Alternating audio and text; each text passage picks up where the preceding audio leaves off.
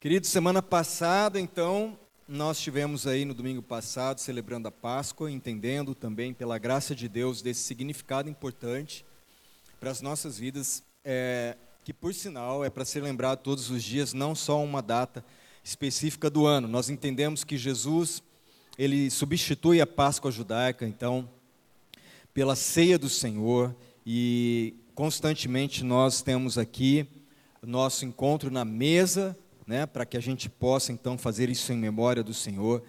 Mas também a gente pode trazer isso para o nosso dia a dia, no sentido que a nossa gratidão, a nossa fé, a nossa confiança em Jesus, porque Ele se entregou por amor para morrer na cruz por mim e por você. O Cordeiro de Deus que tira o pecado do mundo, nos livrou da escravidão do pecado, nos livrou da morte. Isso tem que ser motivo de gratidão todos os dias, amém? A nossa vida. Ele não ficou na cruz, ele ressuscitou para nos dar vida, e nos dar vida plena, nos dar vida abundante. Não só isso, ele nos deu também toda a autoridade para a gente viver uma nova vida. As coisas velhas se passaram e tudo se fez novo.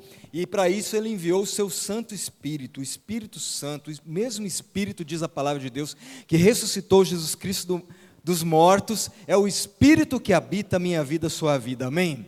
E o Espírito Santo, ele é o consolador, aquele que nos ensina e nos guia acerca da verdade. Há uma só verdade, a verdade da palavra de Deus. E é o Espírito Santo que nos ensina para que a gente possa viver para a glória de Deus. Nós também vimos que ao longo da história, a gente teve aqui com as crianças, a gente foi ilustrando um pouco essa história, né? Mas a gente viu que há uma cultura no mundo, uma cultura do mundo, que tenta nos puxar para um nível inferior, pode-se dizer, de vida. Há uma cultura vigente que tira o foco de Jesus, daquilo que é eterno, e nos faz muitas vezes adorar coisas terrenas e passageiras. É uma cultura representada pelo espírito da época. Né? O espírito da época que a gente está é aquele que reforça o, em nós o individualismo, o egoísmo, o controle sobre coisas e pessoas. Tá? Você há de convir, não preciso ficar muito tempo falando sobre isso, que é esse espírito da época, do nosso tempo, né? essa cultura do individualismo, onde pessoas muitas vezes se encontram é, sentadas num, numa lanchonete, num restaurante, em algum lugar, e cada uma está no seu próprio mundo. Então há uma cultura desse mundo que nos puxa para viver nessa dimensão inferior a tudo aquilo que Deus tem para as nossas vidas. Então, nós já falamos várias vezes aqui, nós devemos viver em culto todo o tempo, o tempo todo. Amém, irmãos? Então a gente sai daqui do culto, reunião, nosso encontro, que é maravilhoso e que Deus realmente derrama do seu amor, da sua presença, dos seus dons, cura, libertação, mas a gente sai daqui e não sai do culto, a gente continua em culto, porque a nossa vida deve ser uma vida de, de adoração.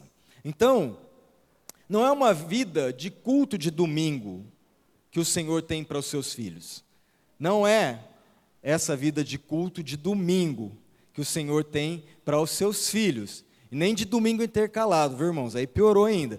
Não é isso que Deus tem. Como se a gente viesse apenas para encontrar Deus aqui e adorá-lo, e receber as suas promessas, encher o nosso coração de esperança, e na segunda-feira tudo isso começasse a desvanecer. Sabe o que é isso? É desaparecer, dissipar-se no decorrer da nossa semana. Então a gente vai sair daqui, de repente, até animado, cheio de esperança, porque Deus é, se manifestou, mas depois a gente sai para uma segunda, e aí a gente vai enfraquecendo, e a gente vai vivendo a semana no piloto automático da nossa natureza humana. E não é para ser assim, não pode ser assim. Não é isso que Deus tem reservado, não é isso que Deus tem derramado sobre aqueles que o amam. Deus é o nosso Pai, o Pai nosso que se alegra na relação, no relacionamento com Ele, no encontro diário com seus filhos. Amém? No encontro que é sempre transformador. Sempre que nós estamos nos encontrando com Deus, isso deve acontecer todos os dias, porque nós não devemos sair do culto, nós devemos viver uma vida de adoração, uma vida ligados em Deus, sempre é um encontro transformador. Segunda Pedro 1, 3 a 4, segunda carta de Pedro, capítulo 1, 3 e 4, diz assim: Seu divino poder nos deu tudo Diga aí, tudo. Seu divino poder nos deu tudo de que necessitamos para a vida e para a piedade, ou seja, para a nossa fidelidade a Deus. O poder de Deus, através do seu Espírito, já nos deu tudo o que nós necessitamos para a vida e para a piedade, por meio do pleno conhecimento daquele que nos chamou para a sua própria glória e virtude. Então, quanto mais conhecemos, Quanto mais conhecemos a Deus, o Senhor, mais nós vamos entendendo tudo que Ele já nos deu em Cristo. Dessa maneira, Ele nos deu as suas grandiosas e preciosas promessas, para que por elas vocês se tornassem participantes da natureza divina e fugissem da corrupção que há no mundo causada pela cobiça. Ora, Deus já nos deu tudo, tudo que diz respeito, queridos, à vida que agrada a Deus, nos foi dado milagrosamente por meio de Cristo, para que a gente se tornasse o quê? Participantes da natureza divina. Amém? Para que a gente se tornasse um com Ele, para que a gente não vivesse mais no piloto automático da nossa natureza humana, que sofreu uma queda, que está separada de Deus, mas para que a gente pudesse viver uma nova vida, uma novidade de vida em Cristo Jesus, pelo poder do Espírito de Deus que foi derramado sobre nós.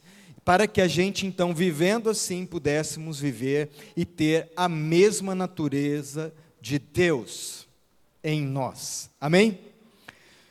Essa semana eu vi, li uma matéria que falava assim: é, um destaque lá, né? Que um, um par de tênis usado do Michael Jordan, num jogo de uma famosa temporada é, de Last Dance de 1980, 1998, foi vendido por 2 milhões e 200 mil dólares.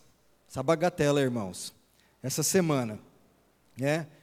É, num leilão online. Tratava-se, então, do Nike Air Jordan, esse tênis aí usado, tênis usado, né? Em 1998, foi vendido por 2 milhões e 200 mil dólares, cerca de 11 milhões de reais. Até na manchete, assim, na, na, no destaque, falava assim: será que ele joga basquete sozinho, né? O tênis, o cara até tirou um pouquinho.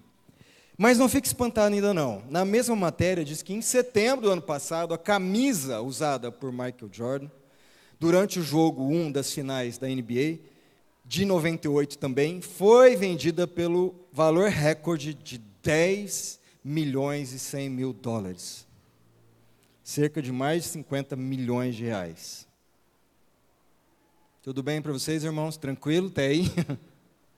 E aí, quando vi essa, esse anúncio aí, eu fiquei pensando, qual o propósito disso? o que isso poderia acrescentar na vida de alguém, além de vaidade, poder, ostentação, ou qualquer outra palavra que você achar sinônimo disso. O que? Qual o propósito? E é claro que isso aqui é só uma coisa de tantas outras coisas que aconteceram nessas semanas no mundo dessa natureza ou de outras coisas que possam ter acontecido. Isso aqui é só uma delas, só do Michael Jordan. Então, eu li também uma frase essa semana de um livro que diz assim: Somos viciados em ser quem somos. Nós somos viciados em ser quem somos. E aquilo me levou a essa reflexão na presença de Deus e do Espírito de Deus para essa noite o tênis do Michael Jordan, no valor que foi vendido, e essa frase: somos viciados em ser quem somos. E esse talvez seja o maior problema que a gente enfrente: ser viciado em quem somos. Nós, muitas vezes, nos agarramos à nossa natureza, ao nosso jeito de viver. Deus fala e está falando o tempo todo, em todo o tempo. Ele fala o tempo todo, irmãos. Por isso, a Bíblia diz: quem tem ouvidos para ouvir, ouça a voz do Espírito de Deus, porque Ele está falando o tempo todo. Ele fala através da natureza, ele fala no seu dia a dia, ele fala através de uma criança, ele fala através da sua palavra. Deus está falando o tempo todo. Mas a gente é muito viciado em ser quem somos. E a Bíblia nos diz: tudo que diz respeito à vida verdadeiramente, que agrada a Deus, nos foi dado milagrosamente por meio de Cristo, para que a gente se tornasse participante da natureza de Deus e não mais vivesse agarrados à nossa própria natureza, fazendo a nossa própria vontade. Então, há valores e virtudes de Deus para serem vividas por mim e por você, que foram nos dadas de graça e pela graça. É favor imerecido elas foram depositadas na nossa vida, para que a gente vivesse na dimensão do amor de Deus e para a glória de Deus. Amém? Todas essas coisas nos foram dadas para que a gente pudesse viver nessa dimensão, experimentando viver, experimentando a mesma natureza de Deus, a vontade de Deus que é boa, perfeita e agradável. Então, isso tem que nos levar nessa noite a uma reflexão e há algumas perguntas.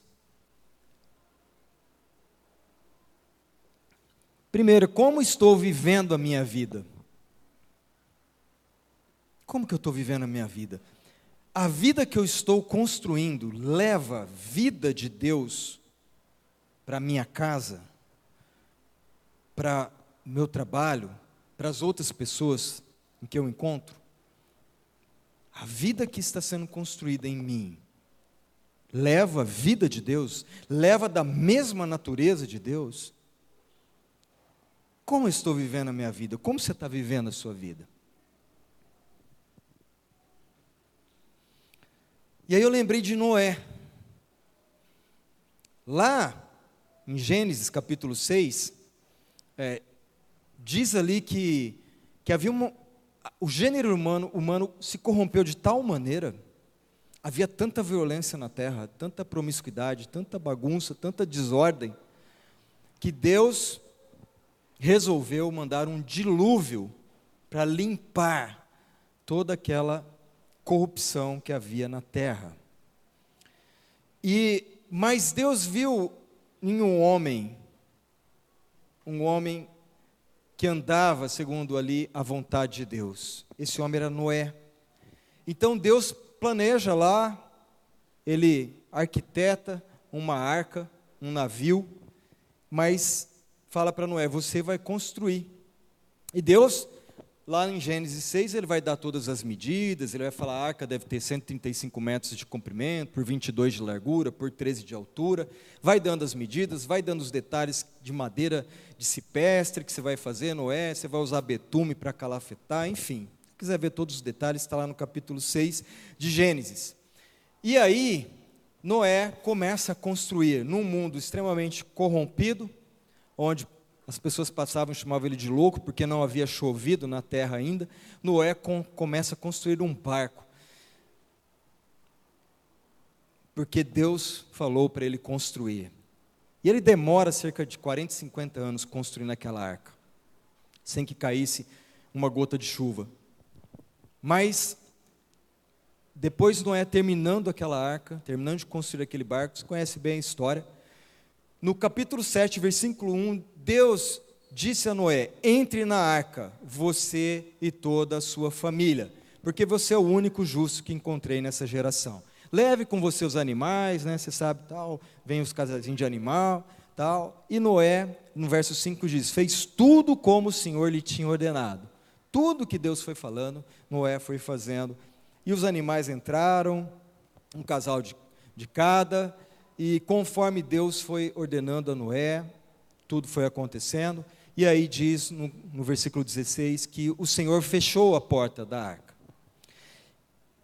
e esse texto, no versículo 1 aqui, quando diz, capítulo 7, versículo 1, que o Senhor diz a Noé: entra na arca você e sua família, Deus está dizendo assim: entra naquilo que você construiu, você e sua família. Isso soa diferente para você? Hã? Pensa bem, uma coisa é Deus falar, Noé, é o seguinte, eu fiz um barco e está ali, já está no jeito, eu construí e você vai entrar com a sua família nele. Outra coisa, Deus falou, é falar, Deus, o Noé, está aqui os detalhes, construa esse barco. E Deus falar, entra você e sua família nesse barco. Eu fiquei pensando, e se Noé fizesse meia boca? Porque ele que construiu. E quando Deus fala, entra naquilo que você construiu, e se Noé, naquele dia, fala assim: ah, quer saber, vou economizar um pouquinho de betume, né? Então, subiu, está alto o preço, colocar menos. Ou vamos aplanar tanto essa madeira, não. Ou hoje eu não vou trabalhar nesse barco, porque estou cansado e não quero saber. Sabe? Se Noé tivesse feito mais ou menos, ele estaria colocando em risco a sua própria vida, a sua própria família. Por isso Noé precisou fazer conforme o que Deus disse e construir aquilo que na verdade era a salvação, representava a salvação da humanidade, que foi toda destruída naquele dilúvio. Quando eu acredito que você também, isso acontece comigo, quando eu vou dirigir ou pegar a estrada, uma viagem mais longa, enfim, que seja, pegar a estrada, a minha maior preocupação sempre foi o quê? A minha família. Não é assim que a gente pensa? Vou pegar pelos homens aí, não é? Então você pega e vai ver se o carro está em ordem, se você precisa alinhar pneu, se precisa trocar, se tem alguma coisa, se está tudo funcionando. Por quê? Porque você vai pensar o quê? Na segurança da sua família. Eu preciso conduzir esse carro com atenção, porque eu estou carregando aqui minha esposa, meus filhos. Então você vai tomar cuidado para que para que aquele carro esteja em ordem, para que você dirija, enfim, com lucidez, acordado, que você não saia com sono, né? E não estou nem falando aqui nas pessoas que bebem e saem dirigindo, porque essas estão pensando em quem verdadeiramente? As pessoas que bebem e saem dirigindo um carro. Em quem elas estão pensando? Sabe? Da mesma maneira, essa pergunta vem para a gente hoje. Em que nós estamos pensando? Nós estamos preocupados com a família da fé? Porque nós, a igreja, somos aqui um tipo de arca, irmãos. Simbolizada lá pela arca de Noé, que pode levar a libertação, salvação para as pessoas. Como você tem construído a sua vida? Quais valores têm pautado a sua vida? O que verdadeiramente te conduz? O que verdadeiramente o que é principal na sua vida? O que move a sua vida? Será que a gente tem se preocupado com a família da fé em construir essa jornada aqui da melhor maneira possível, com excelência, com dedicação, não furando nem um dia, sabendo que o que nós estamos construindo é algo para a salvação de vidas. Será que quando nós estamos, durante a nossa semana, nós estamos lembrando dos irmãos, nós estamos orando pelos irmãos, nós estamos nos sustentando mutuamente, nós estamos lembrando das promessas de Deus, nós estamos na presença do Senhor, ou nós estamos vivendo a nossa vida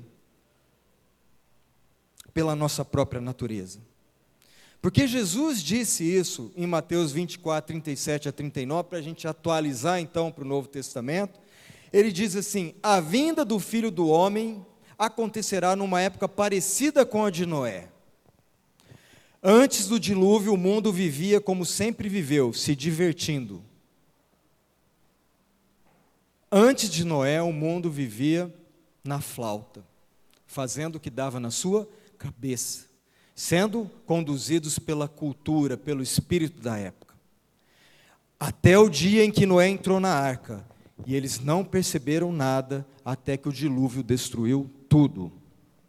E aí Jesus fala: portanto, vigiem, porque vocês não sabem em que dia virá o seu Senhor. Amém, igreja? Vigiem. Essa palavra, nós, para nós hoje, se chama estejam alertas. Não baixem a guarda. Não pense que há um campo neutro. Não há um campo neutro, queridos. Ou nós estamos com o Senhor, ou nós estamos seguindo os seus passos, ou nós estamos fazendo tudo como Noé fez, obedecendo ao Senhor e edificando a nossa vida cristã, a nossa igreja, a nossa caminhada, segundo o que Deus orientou, com excelência, com diligência, com dedicação, com amor a Deus em primeiro lugar, ou nós estamos sendo conduzidos por um sistema conduzido pelo maligno, porque o mundo jaz no maligno. E nós estamos muitas vezes distraídos para o que Deus quer fazer. Distraídos com as coisas desse mundo. Como essa pessoa distraída pagou uma fortuna num tênis usado. Não tem nada contra colecionadores, tá bom, gente? Até colecionei muitas coisas na minha vida. Mas pensa bem. Pensa bem se não há uma inversão de valores no mundo que nós vivemos. E muitas vezes nós somos conduzidos por essas coisas. Nós vamos sorrateiramente, esse sistema vai entrando na nossa vida, vai entrando na nossa casa e vai fazendo com que a gente viva uma vida louca. Vai fazendo com que a gente viva uma vida desgastante, correndo atrás para ter coisas para dar para os nossos filhos, mas a gente não passa tempo com os nossos filhos, que crescem esquisitos, fragilizados, porque não tiveram proximidade, relação, comunhão com seus pais, porque seus pais não revelaram Deus para eles, e depois lá para frente, eles dão uma surtada e querem viver a sua vida louca no mundo, e os pais falam: e agora, Deus, salva o meu filho. Não está invertido essas coisas? E Jesus está falando: olha, vigiem, fiquem espertos, fiquem alertas. Então eu pergunto novamente: como você está vivendo a sua vida? Será que nós estamos construindo a vida a partir da natureza de Deus, que leva a salvação às pessoas, que leva a verdade às pessoas, que leva fruto do Espírito, amor, alegria, paz, bondade, benignidade, mansidão? Será que a nossa vida está cheia de Deus, da natureza de Deus? E é isso que nos move verdadeiramente? E todas as outras coisas, as demais, são acrescentadas na nossa vida? Ou será que nós estamos colocando as demais coisas em primeiro lugar? E quando sobra um tempo, nós vamos vir aqui pregar uma madeirinha na arca do jeito que dá. Sabe, o mundo que nós vivemos hoje, a maneira que o mundo está hoje, é muito mais fácil de ser individualista. É muito mais fácil. É fácil você ficar só no celular, não é? É fácil. Se você não, ainda mais se você não quer dar atenção para alguém, sabe? Você fala, hum, chegou aquela pessoa é meio chata, tal. É só você ficar no celular fingindo que está fazendo alguma coisa. Ninguém aqui faz isso, mas tem gente que faz, viu? Ó, dá uma fingida ali, entendeu? Porque eu não quero nem contato visual. E assim a gente vai ficando no nosso mundo, sem precisar uns dos outros. E nós vamos nos acostumando com isso. Porque se eu posso controlar o celular, eu posso controlar outra pessoa. Eu posso deixar de seguir pessoas a qualquer momento. Não é? Não é isso que acontece nas redes sociais? Eu acho isso terrível, irmãos. Acho isso terrível. A pessoa fala, vou parar de seguir a outra pessoa.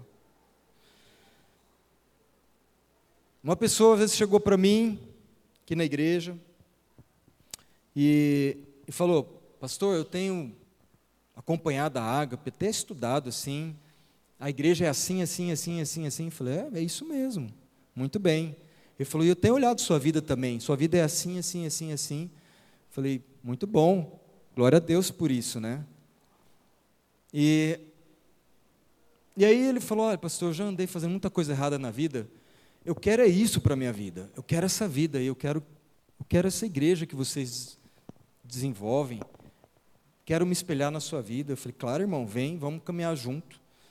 Nós vamos receber você aqui com alegria, estamos junto e misturado, conte comigo. Né? Mas de algum, depois de algum tempo, essa pessoa começou a me dizer, pastor, você precisa caminhar do meu jeito. Aí eu fui achando estranho aquilo, né? Falei, não, querido, nós estamos caminhando, venha, nós vamos receber você. Você precisa se juntar a nós, porque é aquilo que você disse que você quer para a sua vida, lembra? Mas ele foi esboçando que, na verdade, ele queria que a gente seguisse o jeito dele. E depois disso, ele parou de me seguir. Simples assim. É assim que o mundo está. Eu paro de seguir. É assim que as pessoas param de seguir Jesus. Ah, Jesus, você não me deu o que eu queria. Não fez do jeito que eu esperava então não vou te seguir mais. E a gente vai tendo um monte de gente chamada magoados, feridos de Deus ou desigrejados, porque porque vou parar de seguir a Jesus. Isso acontece, irmãos, é o espírito da nossa época. O mundo é um mundo imediatista, nós queremos respostas imediatas, estamos cada vez mais impacientes. Nós não escutamos mais as pessoas porque nós estamos fazendo três coisas ao mesmo tempo. E isso também é terrível. Você está falando com alguém e a pessoa está digitando ao mesmo tempo. Isso não acontece com a gente aqui, mas acontece muito aí fora. Você está falando com a pessoa e a pessoa, no meio da sua conversa, que estava olhando nos seus olhos, ela começa a digitar. E aí, ela fala: hum, hum, hum eu estou te ouvindo.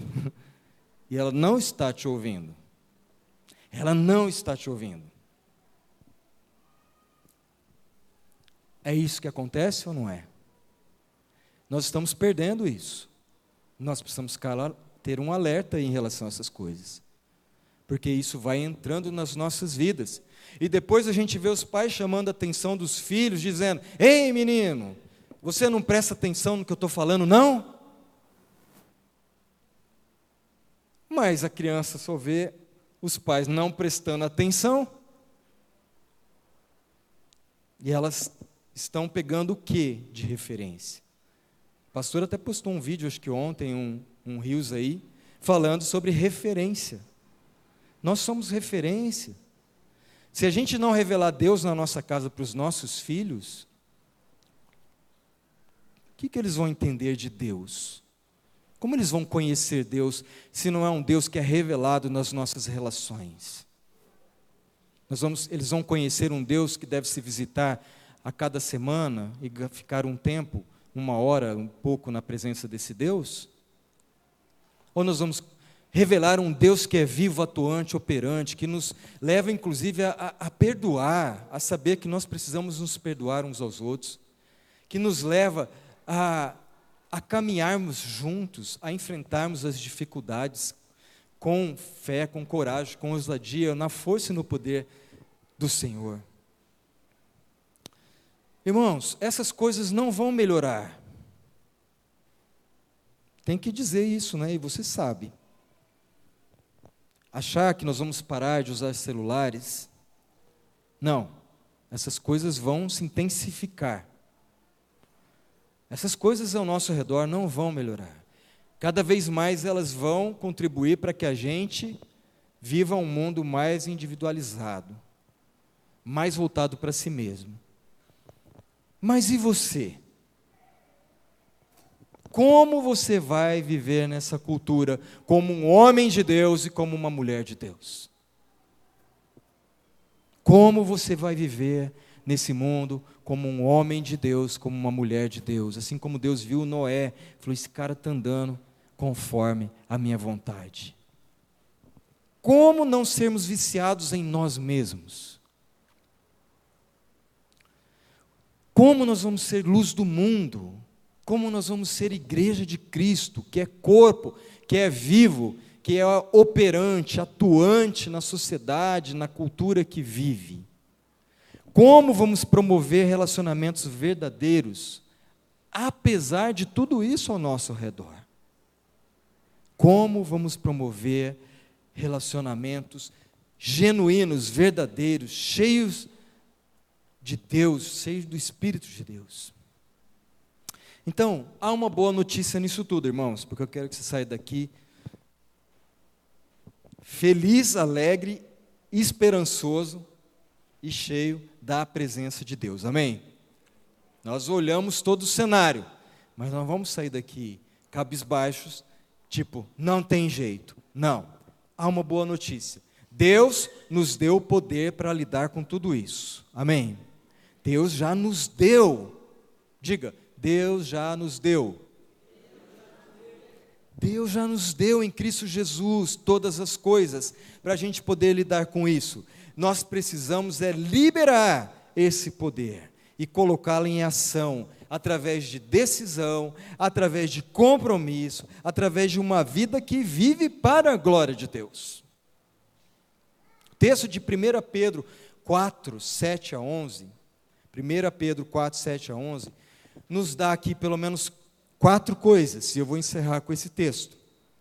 Quatro coisas, para que você e eu não nos percamos na cultura desse mundo, no espírito dessa época, para que a gente viva para a glória de Deus e pela vontade de Deus. Amém? Sendo o que? Pessoas que revelam, que levam, que transmitem a natureza de Deus porque estão cheios de Deus, porque estão cheios do Espírito de Deus, porque estão construindo a sua vida, o seu barco, vida, dia a dia num relacionamento com Deus, segundo aquilo que Deus diz, com excelência, com dedicação, com amor. 1 Pedro 4, 7 a 11 diz: O fim de todas as coisas está próximo. Queridos, a Bíblia diz que para Deus um ano, um dia é como mil anos, e mil anos como um dia. Então, Deus vive, Deus é eterno. Deus é. Ele, ele se apresentou como eu sou. Então, Deus é, ponto final. Nós existimos porque Ele é, ponto final.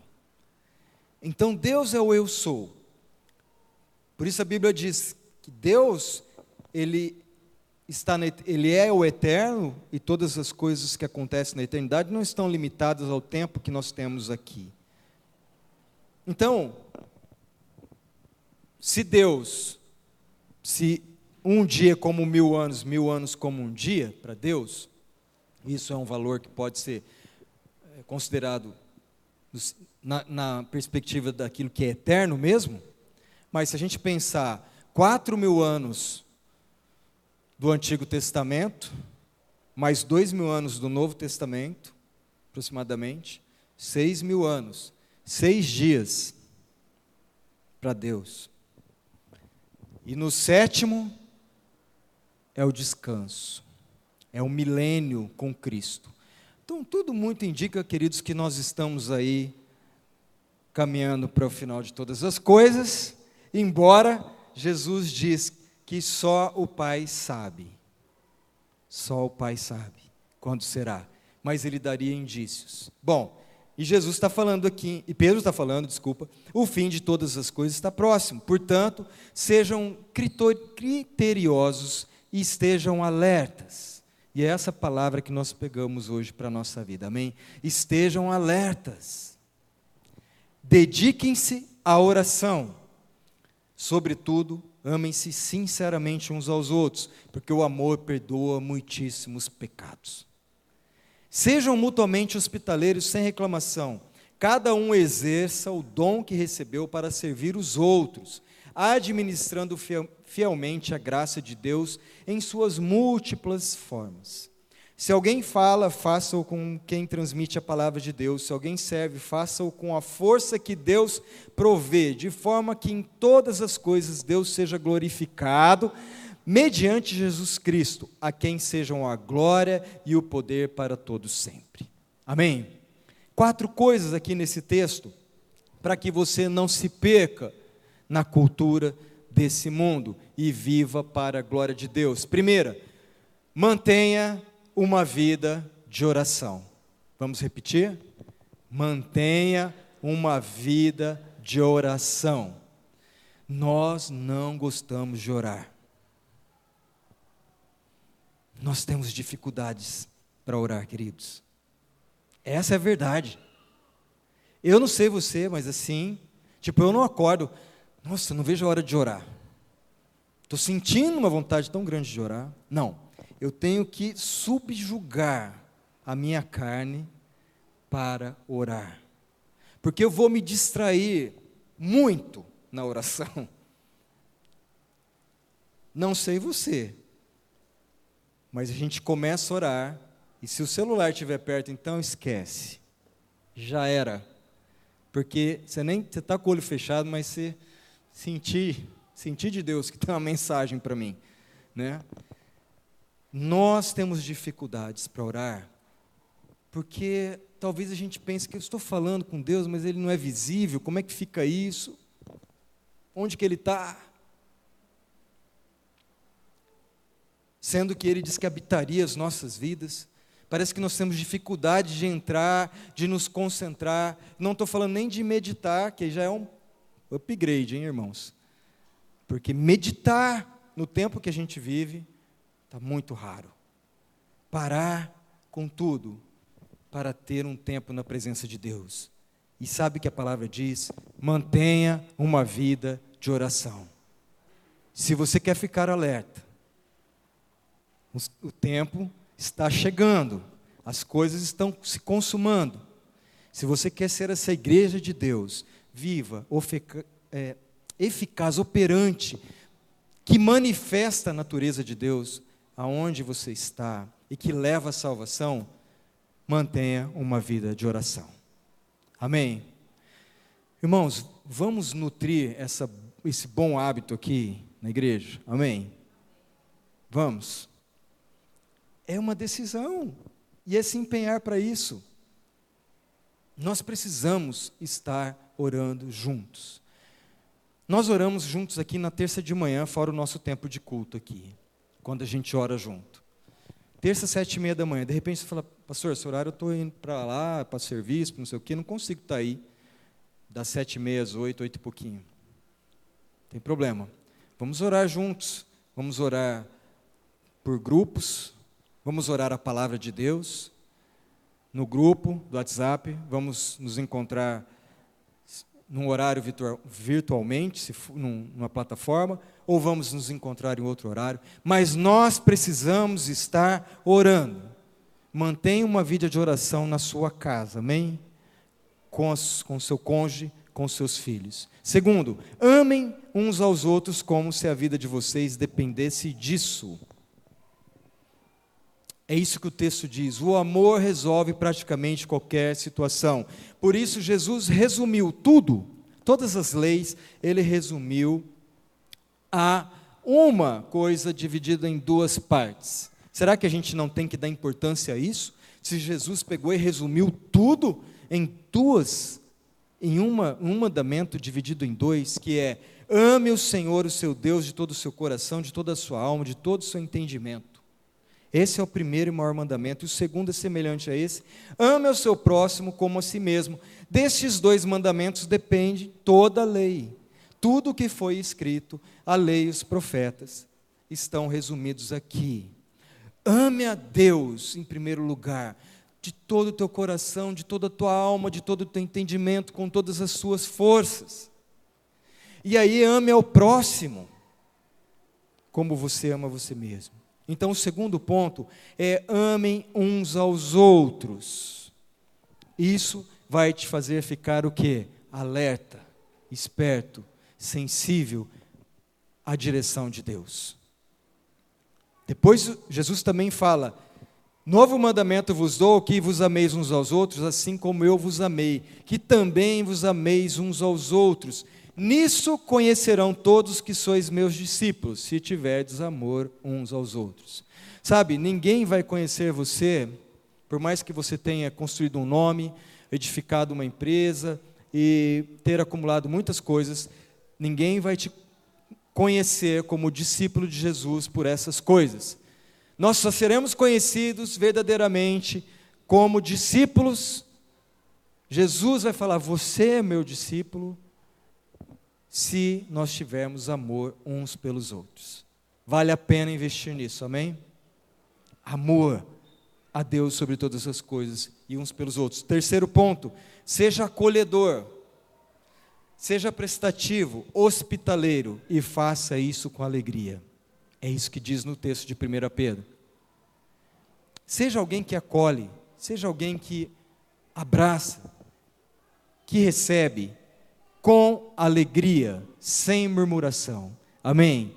Isso nos deixa também alertas para a vontade de Deus, para que a gente não seja pego pelo sistema. Quarto e último ponto: seja generoso com os dons que Deus te deu. Permita que todos participem deles. Olha, Deus nos deu dons. Pensa, pensa que foi como se fosse um presente. Deus deu um presente para você. Pode ter dado mais dons. A todos nós Ele deu dons. E Ele te deu aquele presente que vem embrulhadinho. E quando você vai abrir, Ele fala: opa, não, não, não. O nome que está aí é de outra pessoa. Eu dei para você só entregar para ela. Amém?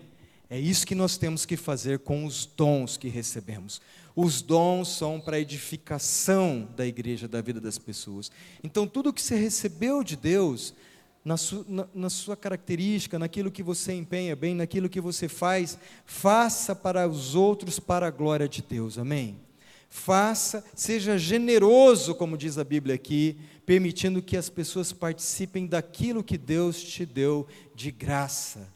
De graça receber, de graça dai. E assim, encerrando, diz o texto: a brilhante presença de Deus se tornará evidente em tudo por meio de Jesus. Amém. Em nome de Jesus, queridos, vamos viver essa realidade, vamos viver essa palavra de Deus intensamente. Vamos viver uma vida de oração. Vamos desenvolver o amor, o amor que nós temos pelo nosso Deus. Vamos viver ele unilateralmente. Vamos abençoar as pessoas com um coração generoso e vamos acolher pessoas, porque Deus nos chamou para edificar um grande barco chamado igreja, que haverá de salvar muitas vidas, muitas casas, muitas famílias dessa cidade. Amém? Que nós não sejamos presas fáceis para o sistema. O mundo já é no maligno e o sistema está aí. E ele sorrateiramente vai fazendo a nossa cabeça. Que a gente não ceda a essas coisas, mas que a gente viva intensamente a vontade de Deus. Amém? Feche os seus olhos.